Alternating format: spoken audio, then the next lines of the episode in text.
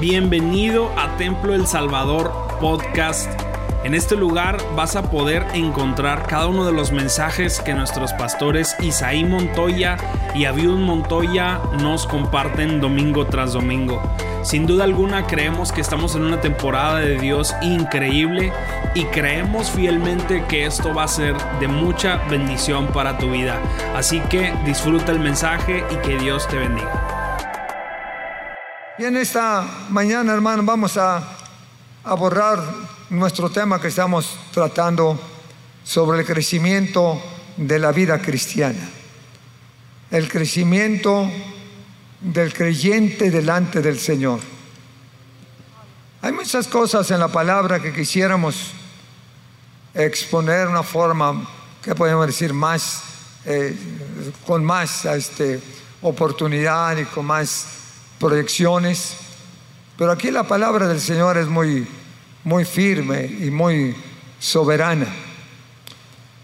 Y queremos aprender en qué consiste la vida cristiana. No es nada más cantar, no es nada más orar. La vida cristiana tiene que ser una vivencia, tiene que ser un estilo de vida. La vida cristiana debe ser diferente a la vida de los que no han conocido a Jesucristo. Pero tenemos que aprender a seguir ese camino. La, escritura nos da las pautas y los pasos para poder hacerlo. Ya dije que Pablo estaba eh, este, interesado en que los nuevos creyentes de Éfeso, como de Galacia, como de Filipo y demás, las iglesias que estaba fundando, pudieran crecer sólidas y firmes en el camino del Señor que tuvieran el concepto de la vida cristiana bien firme y bien sólido. La vida cristiana comienza cuando usted acepta a Jesucristo como su Salvador personal. Cuando da el paso de fe, Cristo viene a su corazón y usted lo recibe como su Salvador personal y ahora ha experimentado la paz de Dios, el perdón de sus pecados. Pero de ahí usted tiene que seguir desarrollando su crecimiento. No se va a quedar este, detenido o sentado o parado nada más con la experiencia de salvación. Usted tiene que seguir creciendo de fe en fe, de paso en paso, para poder ir creciendo y desarrollando la vida cristiana. Ya dijimos que la meta es lo que dice Pablo aquí en 4, en Efesios 4, el versículo 12, donde habla a fin de perfeccionar a los santos a fin de perfeccionar a los santos y edificar la iglesia de Jesucristo. Perfeccionar a los santos. Los santos que han aceptado a Jesucristo, los que hemos tenido la experiencia de salvación. Así es que hermanos necesitamos ir creciendo, creciendo y creciendo. Esto que estoy compartiendo no es un asunto de nada más de, los tiempos de Pablo, ni es un asunto nada más de los tiempos del Señor Jesucristo. Esa enseñanza es actualizada para todo tiempo en el, en, el transcurso de los años. Siempre tenemos que tratar de ir eh, pensando en ser mejores de tal manera que lo que hemos experimentado pueda efectuar un cambio no tan solamente físico, espiritual, un cambio radical, total y completo, desde la cabeza hasta los pies. No va a ser cristiano, cristiano a medias. No va a ser cristiano nada más así de mentiritas. No se engañe. Dios no puede ser burlado. Usted tiene que tener un cristianismo sólido y firme. Hemos hablado, hermanos, en, este, en, en estos domingos acerca de los imperativos importantes para la nueva vida en Cristo. Cuatro motivos importantes, operativos y motivos importantes para llevar una vida cristiana exitosa. Imperativos, órdenes, cosas que debemos nosotros de hacer. Y ya hemos hablado acerca de uno de ellos. Dijimos que el primero era andar en el Señor, andar en Cristo, que ya no andemos como andan los gentiles, sino que ahora andemos como cristianos, como hijos de Dios. Hablamos ya sobre esto. Después abordamos también el, el segundo imperativo de la vida cristiana, que es despojarnos, el despojarnos de todo lo viejo y lo antiguo, es decir, todo lo que nos ha perjudicado eh, eh, en, el cristianismo, tenemos que despojarnos de ello. Hablamos bastante claro sobre eso, yo espero que esto quede claro en sus mentes. Hoy quiero hablar acerca de la renovación de nuestra mente que nos da ahí mismo San Pablo en Efesios, renovados en el espíritu de nuestra mente. Renovar nuestra mente. Y nuestro deseo siempre es, hermanos, cada día ser como Cristo, ser como Él, adorarle y glorificarle. Ese es el propósito y la meta tratar de imitar a Cristo. Como dijo Pablo, ser imitadores de Jesucristo. Hoy consideramos el cuarto imperativo de la nueva vida. Este imperativo tiene que ver con nuestra mente, con nuestra mente. En la vida cristiana, para poder servir al Señor, nosotros tenemos que renovar no tan solamente lo físico, sino también lo intelectual. Tenemos que renovar no nada más en el aspecto de los defectos y fallas que hace nuestro cuerpo, pero también renovar nuestra, nuestro pensamiento, renovar nuestra mente. renovar el hombre interior, renovar nuestros pensamientos, renovar todo lo que tenga, ver con, todo lo que, tenga que ver con nuestra mente. Usted sabe que hay mentes de todo, de toda forma y de toda manera. Cuando hablamos de la mente estamos hablando acerca del entendimiento, lo intelectual. La mente es el asiento donde, donde descansa el conocimiento y la conciencia de la vida del hombre, comprendiendo las facultades de preservación y también de comprensión. La mente es la que nos ayuda. Su mente es el único aspecto de su personalidad. De acuerdo a sus pensamientos, la personalidad se refleja y se proyecta y medirá. De acuerdo a lo que piensa, su semejanza a Cristo, si ha crecido o ha bajado. La mente tiene que ver con nuestra inteligencia, tiene que ver con conocimiento, tiene que ver con memoria, tiene que ver con prominencia intelectual. Pero esa mente, si no está sujeta a las cosas de Dios, no nos va a ayudar. Porque usted sabe que cuando hablamos de mente, tenemos que pensar que hay mentes de todas de todas. Podemos catalogarlas en una forma como mentes, mentes lúcidas. Son aquellas mentes rápidas para conocimiento, rápidas para, para aprender, muy lúcidas. Nada más con, con leer una vez ya se le queda. Pero hay otras mentes que, que pueden leer todo el libro y no saben de qué leyeron.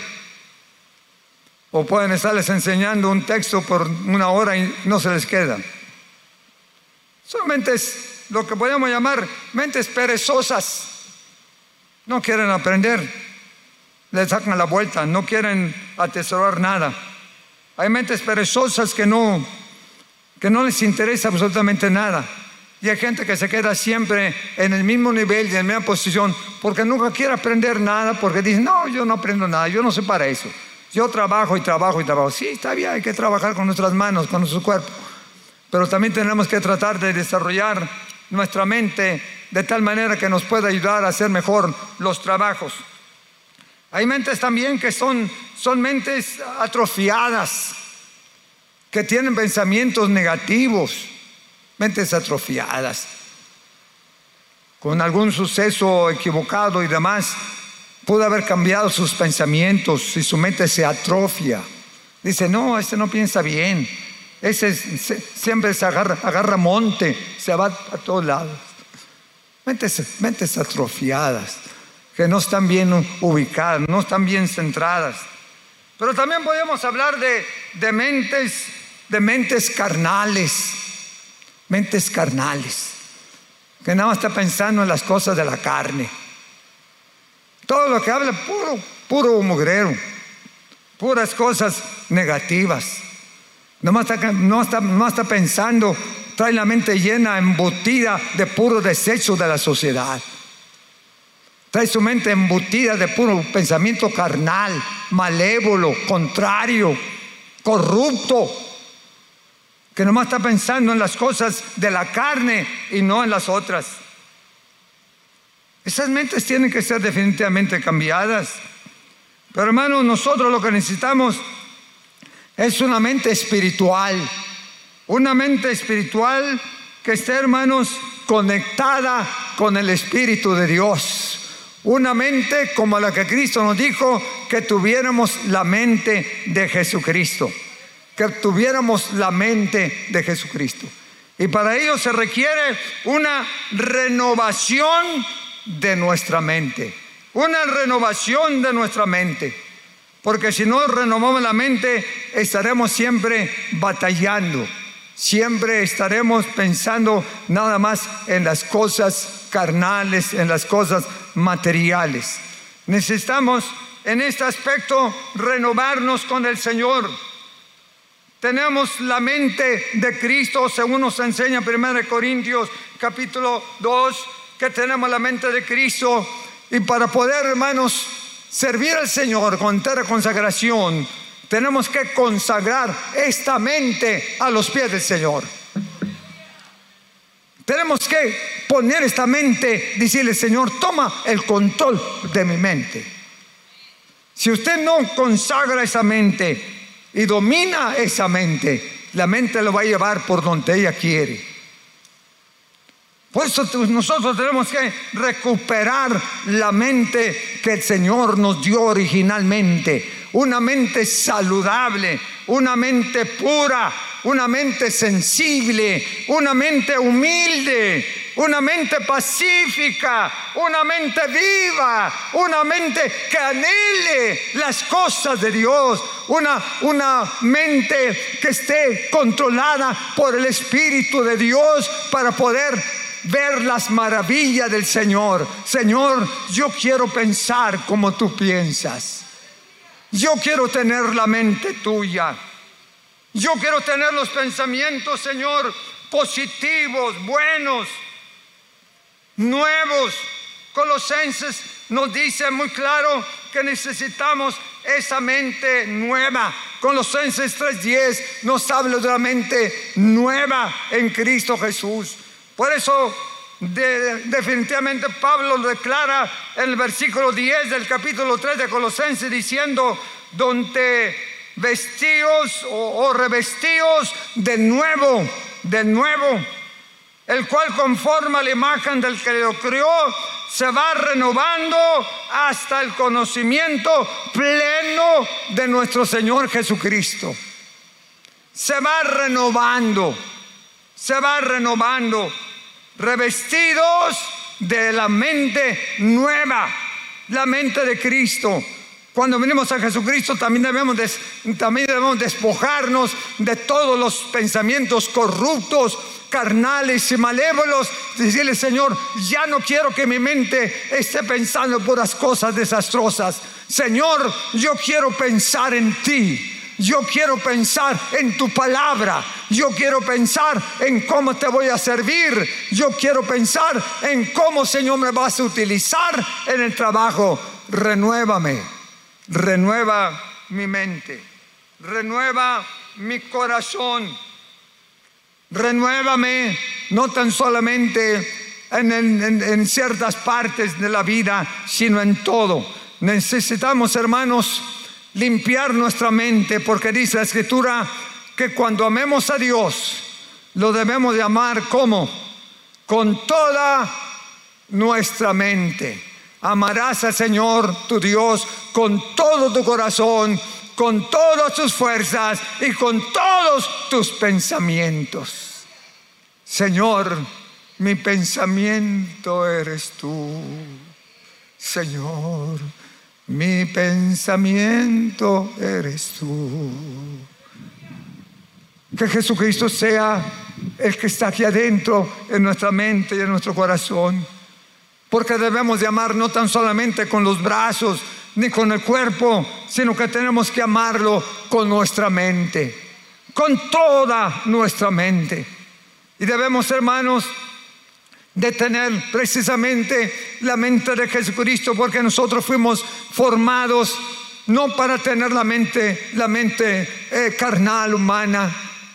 Claro que eso es para vivir, pero si queremos penetrar al reino de Dios y elevar nuestro nivel espiritual, necesitamos transformar nuestra mente. Que Dios quite todo pensamiento sucio, negativo que nuestra mente ya no esté pensando solamente en hacer mal, en cometer eh, delitos, en cometer males. No, sino que esa mente tiene que ser renovada, clausurada y decirle, Señor, yo quiero que tú pongas en mi, en mi vida la mente tuya. Renovar vuestra mente denota un continuo y progresivo adelanto en la vida cristiana. Yo ya no soy como era antes, ahora soy de Cristo. Ya no vivo como era antes, ahora vivo para Cristo. Mis pensamientos ya no son los mismos. Ahora pienso en agradar a Dios. Ahora pienso en hacer bien a la humanidad. Ahora pienso en servir al Señor. Ahora pienso qué debo de hacer para agradar a mi Dios. Mi pensamiento toma control, Señor, del mismo. El cambio de vida se debe reflejar precisamente en el pensamiento. La nueva vida no tan solamente es externa, la nueva vida es interna. Es interna. Debemos tener una mente limpia y saludable, una mentalidad, una mentalidad espiritual. ¿Para qué? Para captar, para captar los planes de Dios, para entender las cosas de Dios. Si usted no tiene una mente, una mente limpia y consagrada a Dios, no capta, no entiendo, dicen algunos. No sé qué me obliga a hacer cosas que no debo. Pues es que su mente está esclavizada por el mismo adversario. No olvide que nuestra mente es el taller de Satanás. La mente suya y mía es donde Satanás trabaja. Si le pone un pensamiento negativo, la mente lo manda al cuerpo, al sentimiento del corazón, el corazón lo distribuye y luego el cuerpo lo ejecuta. Por eso la mente tiene que estar limpia. No deje que su mente se corrupta, sea corrupta y se llene de pensamientos negativos. Porque la mente la mente manda al cuerpo y el cuerpo va a hacer lo que la mente le obedezca. Si la mente le dice, eso que está dando no está bien, no lo hagas, no lo hagas, y no lo hace. Nosotros tenemos que tener un cambio de mentalidad. En la nueva vida no tan solamente es cambiar el cuerpo, es cambiar nuestra mente. Para poder captar las cosas de Dios que son de Dios, debemos de ser semejantes a Cristo. Semejantes a Cristo. Porque si no somos semejantes a Cristo, no podemos cambiar, no podemos entenderlo de una manera especial. Allá en el libro de Romanos nos dice la escritura algo importante que tiene que ver con la mente. En el capítulo 8, el versículo 6 dice la escritura, pero el ocuparse de la carne es muerte, pero el ocuparse de las cosas del Espíritu es vida y es paz. Es vida y es paz. Cuando tenemos la mente de Cristo, hermanos míos, tenemos paz y tranquilidad. Por eso una de las cosas importantes es buscar siempre desechar los pensamientos carnales. La mente puesta en la carne es muerte. La, la, mente que está nada más pensando en las cosas carnales y materiales es muerte. Pero la que está puesta en el Espíritu es vida y es crecimiento. Es vida y es crecimiento. Por eso, hermanos míos, en los imperativos para la nueva vida cristiana, hay que decir al Señor todos los días, cambia mi mente, cambia mi ser, da mi vida tu poder. Cambia mi mente, cambia mi ser, da mi vida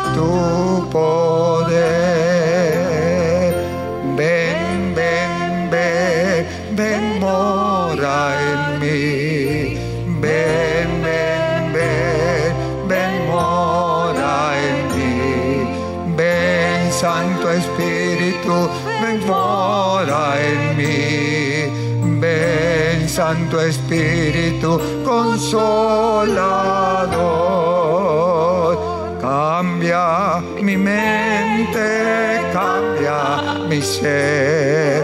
Da mi vida tu poder. Cambia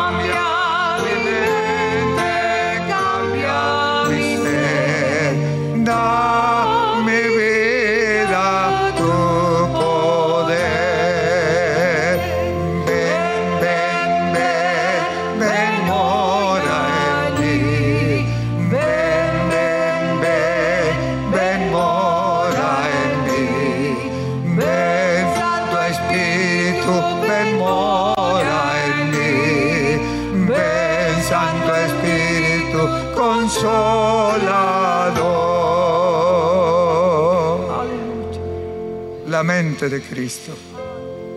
¿Quién es el que pone los pensamientos para que sirva a Dios? ¿Quién? El Espíritu de Dios.